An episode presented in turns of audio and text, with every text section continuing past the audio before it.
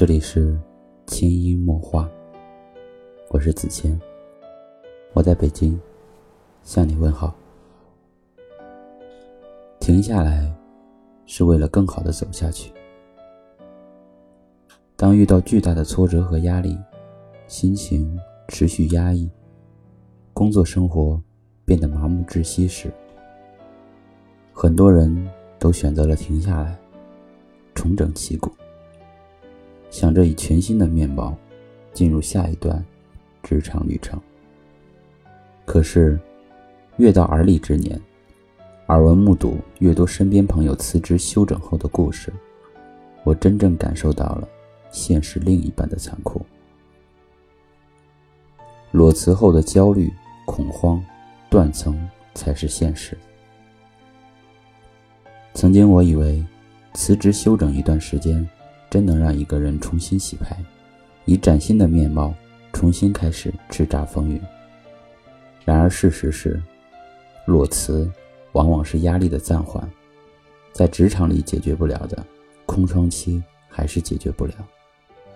更可怕的是，回来后发觉之前的生活水平和职位都回不去了。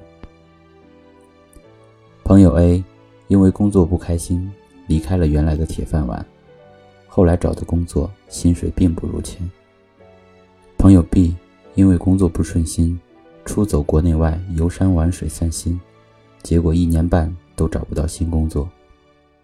朋友 C 因为工作不如意，裸辞休闲后用完了所有的积蓄，还开始负债累累了，不得不重新找工作还债，但生活质量已大不如前。朋友 D 裸辞在家后找不到人生的方向。已经两年没出来工作，成了家人另一半沉重的负担，遭受的白眼正一点点地消耗着自己的自信和自尊。任性裸辞、辞职在家的冲动背后，往往是个人职场抗压能力的脆弱，或消极情绪持续累积，不及时清理造成的心理临界点。所以，即使有了休整期，没找到的人生方向，还是不会轻易找到。而且很有可能在荒废当中，所有的机会和能力，随着时间战线的拉长，渐渐丢失、断层。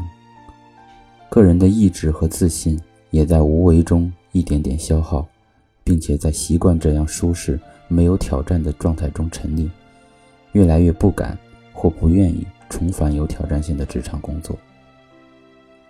裸辞前的煎熬我们懂，但先挺住。想裸辞休整的人，一定是在做着一份很煎熬、很不喜欢、让自己受挫、委屈无比的工作，压力大到超乎自己承受的范围，所以才能不顾一切想要逃离。可大部分的我们都是普通人，没有多少人的工作是没压力、没挑战，或者工作本身很开心的。只要学习东西、拿工作报酬，就得付出脑力努力。还得应付职场附加的人际关系。谁的职场都一样，无论什么行业、公司，一定都有其优有其劣，都在不断挑战个人的学习和抗压的能力。只要是上升的人生状态，就一定要面对和处理层出不穷的问题及挑战。无论人或事，这是人成长、社会成长的本质。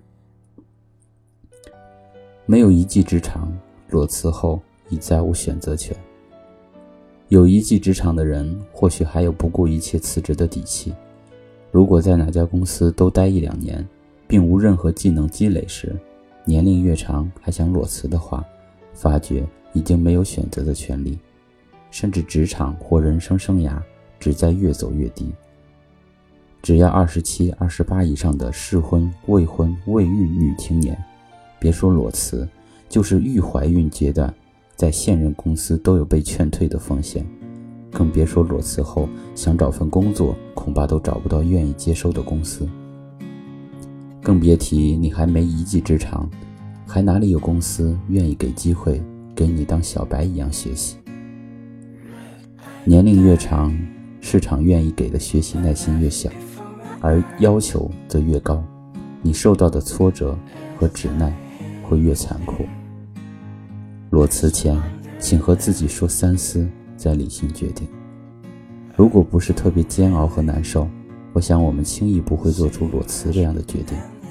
毕竟，年纪越到后面，任性的代价越高，甚至不可逆反，走向更差的路。想想我们并没有积累足够应付职场需要的技能，或想想我们好不容易积累了多年的技能和人脉，一夜之间断层。当别人还在前进时，自己不但停滞，而且大步落后。复出时已经没有当时的竞争力和机会。